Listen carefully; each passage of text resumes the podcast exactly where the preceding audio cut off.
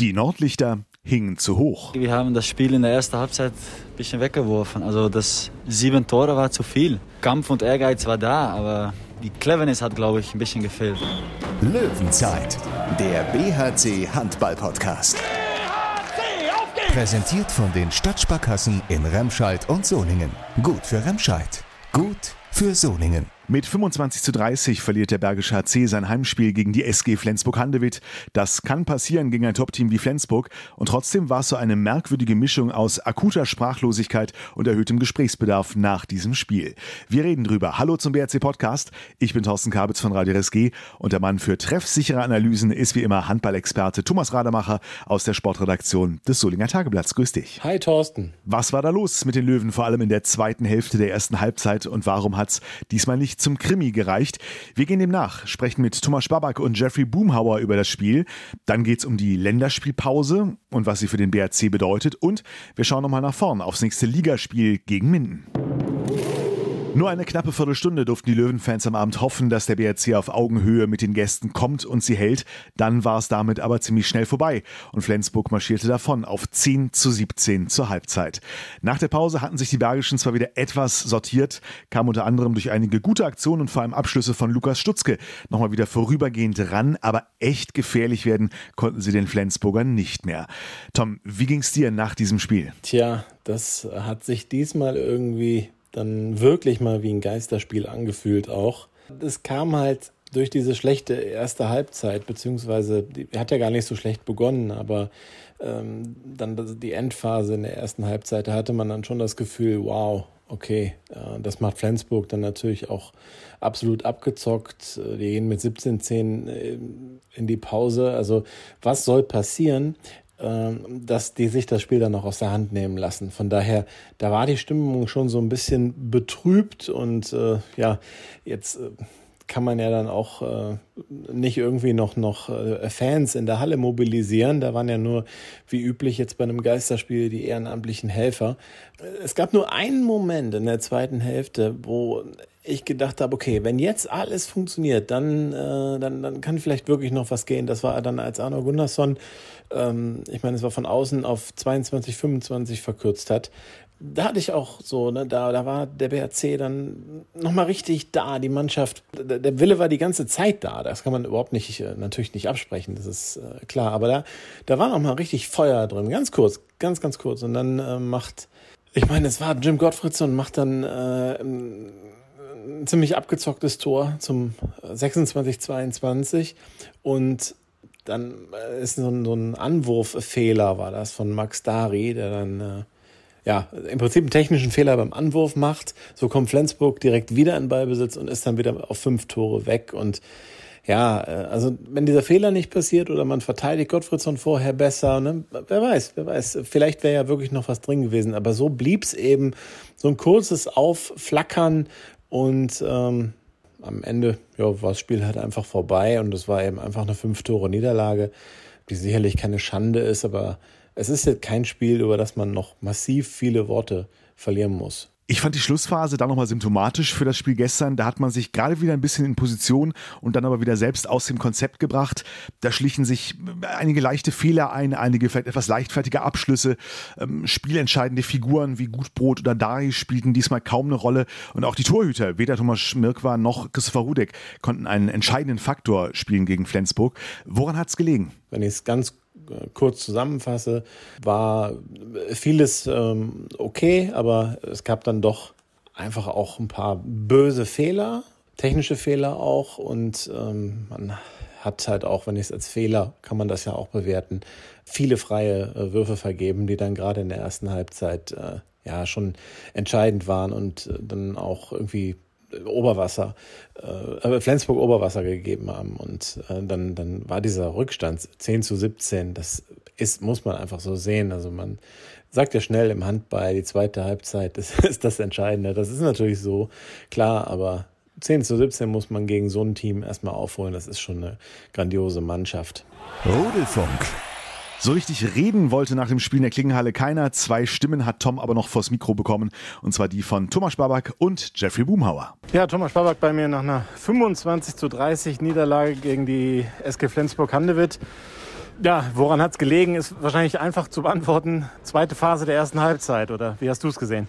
Ja, auf jeden Fall können wir sagen, das war wahrscheinlich die entscheidende Phase. Halt, ja, wir spielen das nicht genug clever gegen solche Mannschaften wie Flensburg. Wir lassen halt klare Chancen liegen, dazu machen wir ein paar technische Fehler und ja, es ist halt schwierig dann äh, von minus sieben gegen solche Mannschaft zurückzukommen. Trotzdem sah es in der zweiten Halbzeit gar nicht schlecht aus. Ihr habt auch zwischendrin, also wahrscheinlich auch von Anfang an, äh, in der zweiten Halbzeit dran geglaubt, dass ihr da noch die Wende packen könnt. Ja, auf jeden Fall, wir geben nie auf und das haben wir auch gezeigt, aber ja, gegen so gute Mannschaft wie Flensburg muss einfach eigentlich wirklich alles passen, dass man so von minus sieben zurückzukommen kann. Was hat dann nicht gepasst, dass es nicht geklappt hat? Ihr wart mal auf drei Tore ran. Ich glaube sogar zweimal auf drei Tore ran. Ja, da muss auch vielleicht mal ein bisschen Glück haben, irgendwie so gut Ball holen, einmal Gegenstoß äh, machen oder sowas, aber ja, ich sage das nochmal, sie sind halt äh, ganz starke Mannschaft und ja, die hatten das irgendwie dann wieder immer wieder im Griff bekommen. Ja. Was hat denn in der zweiten Halbzeit besser funktioniert gegen die 5-1-Deckung von Flensburg? Äh, ich glaube, wir haben das ein bisschen, bisschen besser gemacht, vor allem bei den Rückraum, also ein bisschen mehr äh, gut, also sehr gute Anlauf gehabt haben und dann mit äh, der Außensperre auch ein bisschen mit den Außen gespielt, weil Halbzeit war viel zu viel über die Mitte und da sind die einfach ganz stark. Ja. Dann am Ende, äh, als ihr da mit drei Toren äh, nochmal dran wart, habt ihr dann nochmal ja, zwei leichte Fehler gemacht. Als sie dann wieder auf fünf weg waren, da wart ihr dann auch vom Kopf so weit, dass ihr merktet, okay, das, das wird jetzt kein Wunder mehr wie in Hannover? Ja, klar ist das schwierig, wenn man von, also wir sind plus drei, wir können nach vorne machen wir einen Fehler, aber das ist nicht nur die eine Fehler. Also wir haben eigentlich 60 Minuten durch die paar immer dumme, äh, dumme Fehler gemacht und das hat uns das Spiel gekostet. Nicht nur die eine Fehler da irgendwo. Jetzt ist Flensburg ja nicht irgendwer, ist auch der neue Tabellenführer, deutscher Meister vor zwei Jahren, aktueller Vizemeister. Trotzdem habe ich, den, äh, sah es so aus, dass alle doch ja, sehr niedergeschlagen äh, sind. Ist das, ist das so tatsächlich? Ja klar, wir wussten, wir haben heute eine Chance, wenn alles passt und wir spielen unser Spiel, aber ja, wie ich gesagt habe, wir haben einfach ein paar Fehler gemacht, äh, ein paar Chancen liegen lassen und es ist halt schwierig gegen äh, Flensburg zu gewinnen. Dann. Aber ihr seid trotzdem noch zufrieden mit dem, mit dem Start, also jetzt vor der Länderspielpause sechs, äh, sechs Spiele, sieben zu fünf Punkte. Ja, also ich glaube, wir können zufrieden sein, aber von der Seite, wir wissen, da war auch ein bisschen mehr drin. Also wir haben sicher noch mehr Potenzial nach oben und das wollen wir auf jeden Fall noch nutzen. Jeffrey, ja, 25-30 gegen, gegen Flensburg irgendwie man hat so das Gefühl, oh, oh, ganz bittere Niederlage. Äh, ich meine, es ist immer in Flensburg da gewesen. Wie, wie ist denn dein Eindruck? Man fühlt sich irgendwie so, auch von außen, wenn man so geguckt hat, so leer. Ja, ich denke, wir haben das Spiel in der ersten Halbzeit ein bisschen weggeworfen. Also das sieben Tore war zu viel. Und ich glaube, ja, Kampf und Ehrgeiz war da, aber die Cleverness hat, glaube ich, ein bisschen gefehlt. Cleverness dann tatsächlich nach hinten raus? Ich meine, ja, zweite Halbzeit sah es ja lange sehr gut aus. Ja, aber dann weißt du, gegen so eine Mannschaft wird es ganz schwer, sieben Tore aufzuholen. Und äh, auch da haben wir ein paar Phasen, wo wir nicht so gut spielen. Und Flensburg nutzt es dann auch gnadenlos? Ja, genau. Die, die Kleinigkeiten waren definitiv im Vorteil von Flensburg. Hadert ihr mit so einer Niederlage genauso wie mit einer Niederlage gegen Wetzlar? Oder ist das aber dann doch was anderes, ob man jetzt gegen Flensburg verliert oder gegen Wetzlar? Ja, es ist ein anderes Spiel. Wir, wir müssen einfach hieraus lernen. Und äh, ich glaube, in der Halbzeit müssen wir einfach auf drei oder vier Tore sein und dann ist alles gut und ja, ein bisschen mehr Präsenz zeigen und ja, das hat gefehlt einfach. Habt ihr denn äh, Ende der ersten Halbzeit, beziehungsweise in der Phase, als Flensburg dann eben auf sieben äh, davongezogen ist, was hat denn da gefehlt? Hat da die tatsächlich auch Entschlossenheit gefehlt oder wie, wie kam es, dass es dann wirklich so hoch war? Also Ende erster ja, Halbzeit. Wir haben eine Phase, wo wir ein paar Freie verwerfen aber nichtsdestotrotz kann man trotzdem mit drei oder vier in die Halbzeit gehen. Und das haben wir leider nicht geschafft. Aber ich kann es jetzt auch nicht erklären, warum. Aber es war nicht gut genug. Also die Kleinigkeiten waren definitiv im Vorteil von Flensburg. Die waren etwas cleverer. Jetzt ist mal eine kleine Pause, für dich jetzt nicht wirklich. Du äh, bist mit der Nationalmannschaft unterwegs, aber ein kleiner Cut in der Bundesliga. Wie siehst du, wie bewertest du denn die ersten sechs Saisonspiele? Ja, wir haben sieben Punkte und äh, ja, das ist schon okay. Natürlich gegen Wetzer zu Hause war vielleicht mehr drin.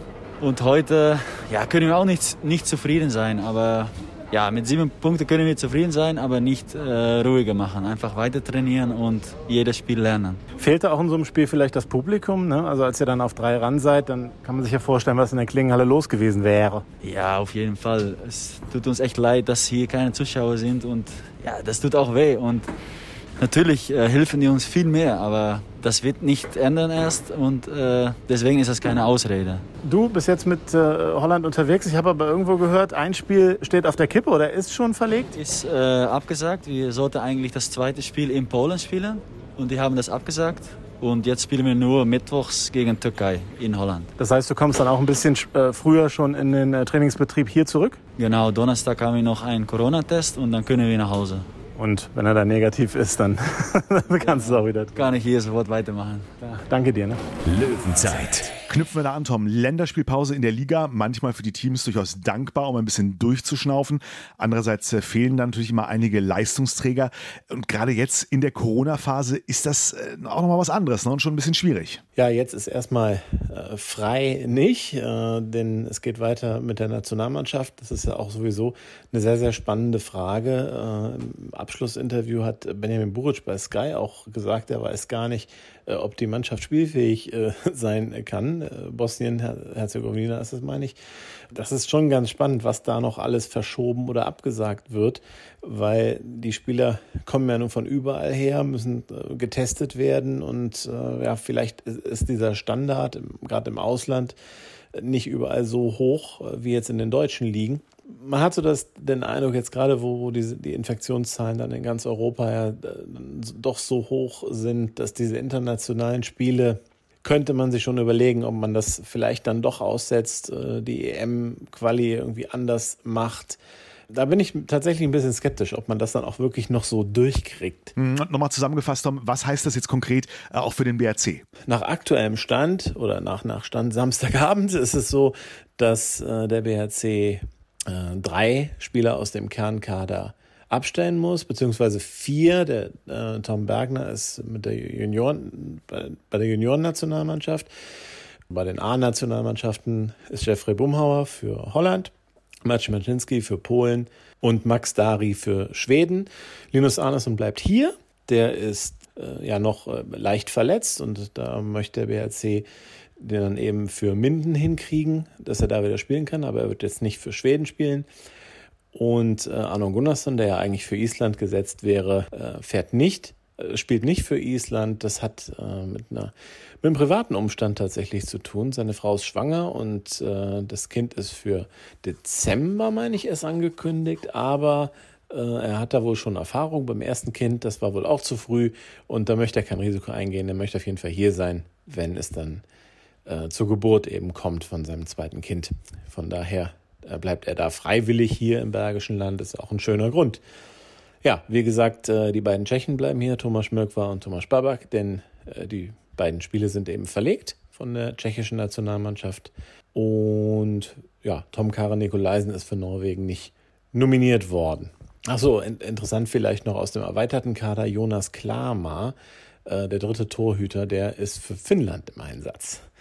Ja, werden wir mal alles sehen, ob das dann wirklich so kommt und ob die ganzen Spiele dann auch so stattfinden. Vor allem eben interessant, ob äh, Deutschland dann auch gegen Bosnien spielen kann. Sehr, sehr interessantes Thema. Hoffen wir mal vor allem, dass alle gesund bleiben. Übernächsten Donnerstag, 12. November, geht es für den BRC dann in der Handball-Bundesliga weiter, auswärts bei GWD Minden, allerdings nicht in Minden, denn gespielt wird momentan in der Kreissporthalle Lübbecke. Die Halle äh, in Minden äh erfüllt ja weiterhin nicht die Brandschutzvorgaben, deswegen ist sie ja weiterhin gesperrt. Das ist ja auch ein sehr heikles Thema dort vor Ort. Ja, die spielen auf jeden Fall jetzt äh, ihre Heimspiele alle in Lübecke. Und es ist auch schon ein Gegner, der hat aufhorchen lassen, nicht so gut in die Saison gestartet, aber dann einen Punkt in Melsung geholt, 24-24 und dann die Füchse Berlin geschlagen mit 31 äh, zu 26. Das ist in letzter Saison auch schon gelungen, also Berlin scheint denen zu liegen. Ja, und ähm, dann spielen sie noch am heutigen Sonntag äh, beim THW Kiel. Da rechne ich Ihnen jetzt mal nicht so gute Chancen aus, aber ähm, die werden sich natürlich gegen den Bergischen HC was ausrechnen. Umgedreht selbstverständlich auch und äh, ich bin da optimistisch, dass da der nächste Sieg äh, für den Bergischen HC dann drin ist, denn das ist natürlich jetzt nicht die, äh, Flensburg war ein absoluter Spitzengegner, auch wenn das jetzt so ein bisschen wie ein Dämpfer sich anfühlt, ist 25 zu 30. Es ist auch schon irgendwie normal, dass man gegen so einen Top-Gegner 25 30 verlieren kann. In Minden, da wird das wieder ganz anders aussehen und die Mannschaft wird auch äh, garantiert nicht mehr so niedergeschlagen sein, wie sie dann eben gestern am Ende war. Wirkten wirklich alle sehr, sehr leer, das muss man sagen. Das hat sich schon sehr, sehr bitter angefühlt, aber man muss eben auch erkennen, was das für ein Gegner war. Mit diesem Ausblick endet diese Löwenzeit. Die Stimmen zum Flensburg-Spiel. Wir wollen uns aber noch vor der Partie gegen Minden ein weiteres Mal wieder melden und dann einen der Neuzugänge des Bergischen HC etwas ausführlicher vorstellen. Das ist zumindest der Plan. Alle, die uns bei iTunes oder Spotify abonniert haben, bekommen es automatisch mit. Ansonsten einfach reinschauen, reinhören im Solinger Tageblatt bei Radio RSG. Da gibt es einen entsprechenden Hinweis, wenn es soweit ist und natürlich auch alle weiteren Neuigkeiten rund um den Bergischen HC. Bis dahin, wir hören uns. Löwenzeit, der BHC Handball Podcast. BHC, Präsentiert von den Stadtsparkassen in Remscheid und Solingen. Gut für Remscheid, gut für Solingen.